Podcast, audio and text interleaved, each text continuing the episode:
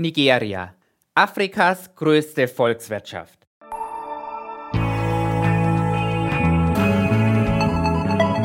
Hashtag Volatility, der Anlage-Podcast. Mit Thomas Altmann, Leiter des Portfolio-Managements bei QC Partners. Herzlich willkommen zu einer neuen Episode von Hashtag Volatility, dem Podcast über Kapitalmärkte, Geldanlagen und das aktuelle Börsengeschehen. Liebe Hörerinnen und Hörer, in Episode 97 möchte ich mit Ihnen gemeinsam auf den afrikanischen Kontinent schauen. Und zwar nach Nigeria. Nigeria ist noch vor Ägypten und Südafrika die größte Volkswirtschaft auf dem afrikanischen Kontinent. Und zudem ist Nigeria der bevölkerungsreichste Staat in Afrika. Der Blick nach Nigeria ist auch deshalb so spannend, weil Nigeria mit Bola Tinubu seit dem Mai dieses Jahres einen neuen Präsidenten hat. Und dieser neue Präsident hat versprochen, die vielen Probleme des Landes angehen zu wollen. Schauen wir also gemeinsam genauer hin.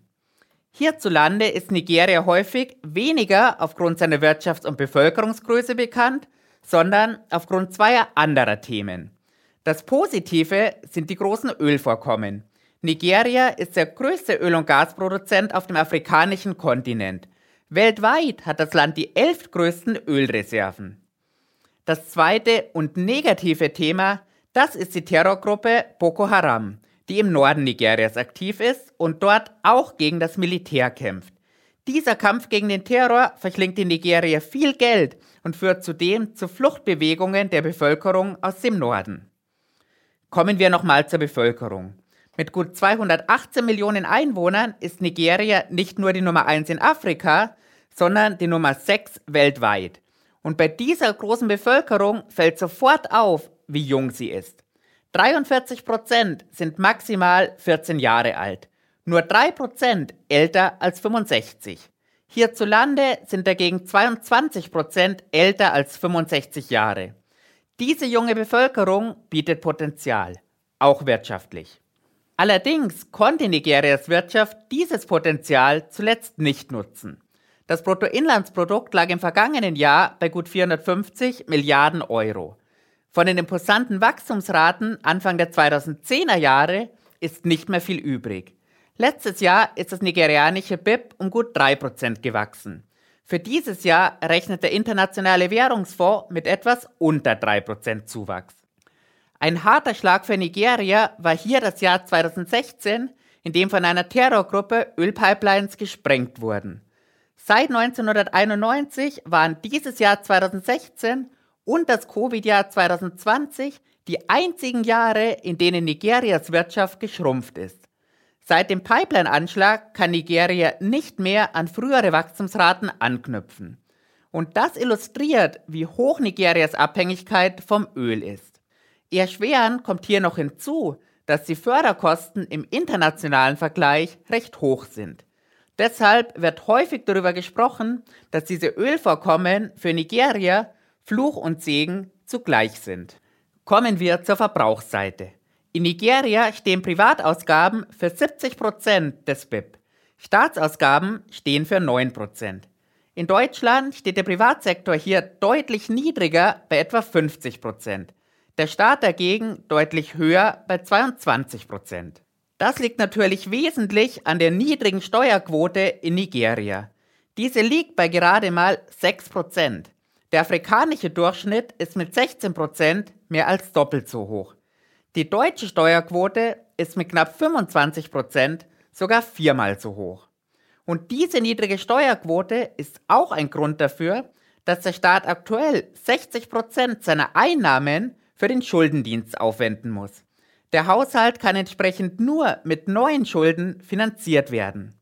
Und diese Situation hat Nigeria schon im Covid-Jahr 2020 gezwungen, einen Kredit des Internationalen Währungsfonds in Anspruch zu nehmen. Schauen wir auf die internationalen Handelsbeziehungen. Die wichtigsten internationalen Handelspartner Nigerias sind in Asien beheimatet. Die meisten Importe kommen aus China, die meisten Exporte gehen nach Indien. Und bei den Exporten sind wir schon wieder beim Öl. Erdöl und Gas stehen gemeinsam für fast 90 Prozent aller Ausfuhren. Schauen wir auf die Handelsbeziehungen zwischen Nigeria und Deutschland. Deutschland hat mit Nigeria eine negative Handelsbilanz. 2021 wurden Güter im Wert von 1,2 Milliarden Euro aus Nigeria gekauft und im Gegenzug waren im Wert von einer Milliarde nach Nigeria geliefert. In 80 Prozent der Fälle handelt es sich bei den Importen aus Nigeria um Erdöl.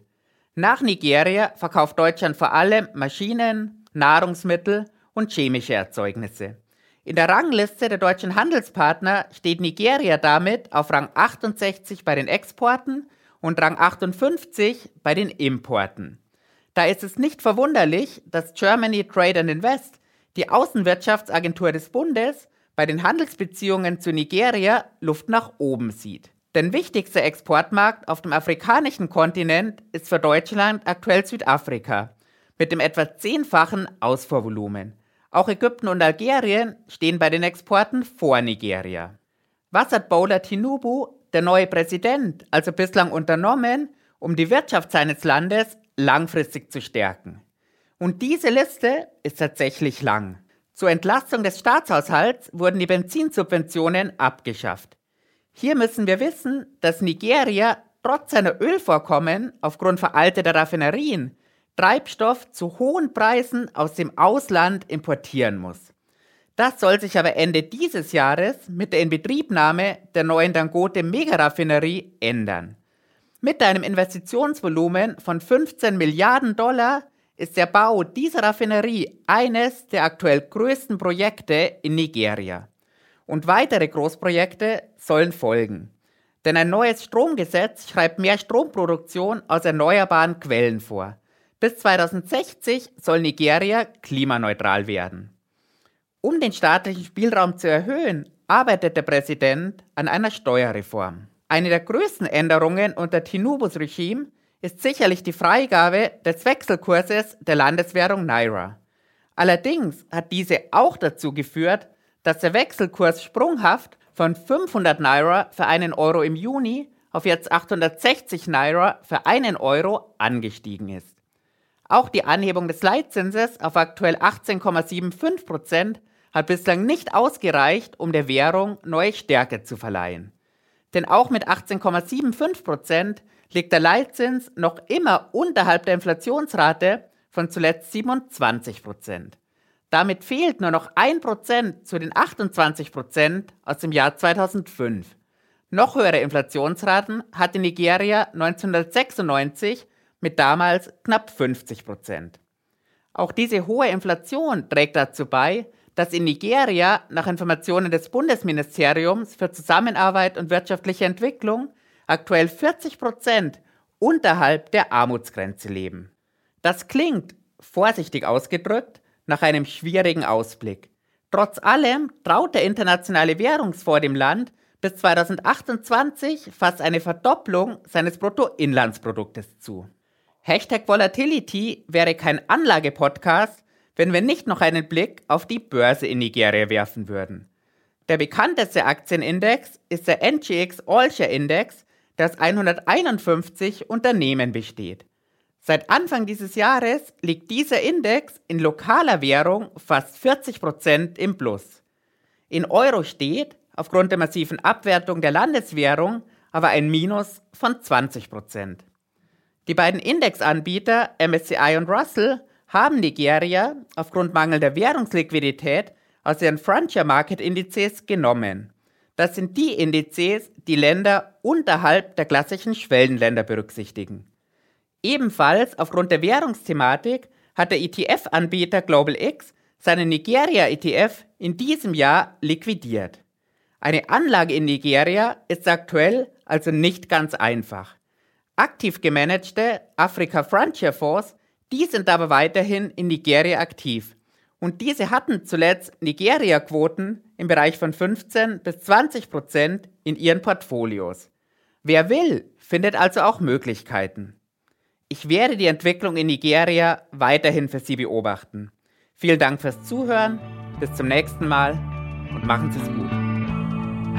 Die im Podcast Hashtag Volatility veröffentlichten Inhalte erfolgen zu allgemeinen Informationszwecken. Es handelt sich nicht um eine Anlageberatung und keine Empfehlung zum Kauf oder Verkauf von Wertpapieren.